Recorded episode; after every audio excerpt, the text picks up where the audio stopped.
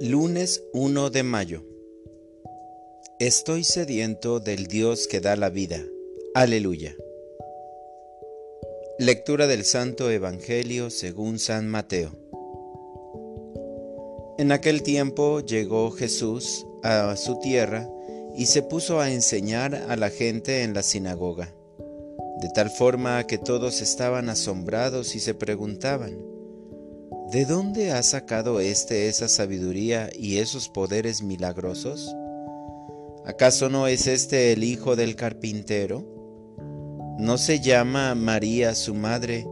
¿Y no son sus hermanos Santiago, José, Simón y Judas? ¿Que no viven entre nosotros todas sus hermanas? ¿De dónde pues ha sacado todas estas cosas? Y se negaban a creer en él. Entonces Jesús les dijo, Un profeta no es despreciado más que en su patria y en su casa. Y no hizo muchos milagros ahí por la incredulidad de ellos.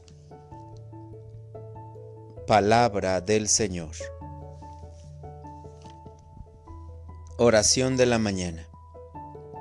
La riqueza se esconde en una vida ordinaria.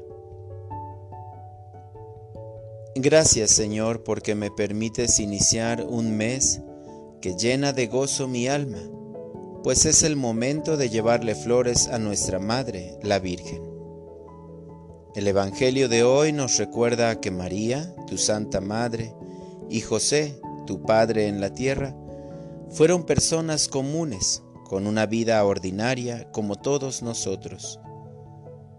La incredulidad era tal que la gente que te conoció se sorprendió al verte enseñar, pues solo te consideraban el hijo de un carpintero. Y así somos nosotros, Señor. Tendemos a medir a las personas por su origen y apariencia. Por eso, en este día, me recuerdas un viejo refrán. Las apariencias engañan.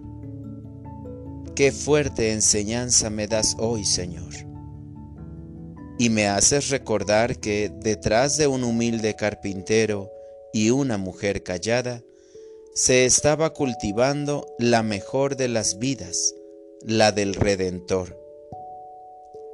Este mes quiero mirar con amor a la Sagrada Familia en su vida ordinaria y al observarla, aprender a contemplar con amor a mi propia familia y a cada familia que conozca, auxiliado por el misterio que tus designios encierran. Para orientar mi vida. En este día me propongo reconocer los valores que tiene cada miembro de mi familia, porque en la vida ordinaria me es más fácil ver sus defectos, pero hoy, Señor, quiero valorar la riqueza que me has regalado en cada uno de ellos. Por ello reconoceré ante ti el tesoro escondido que no he sabido valorar.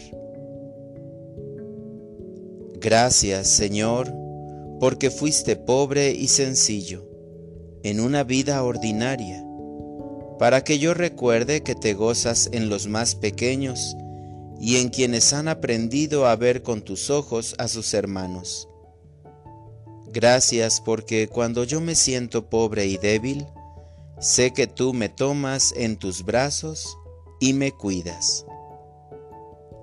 Amén.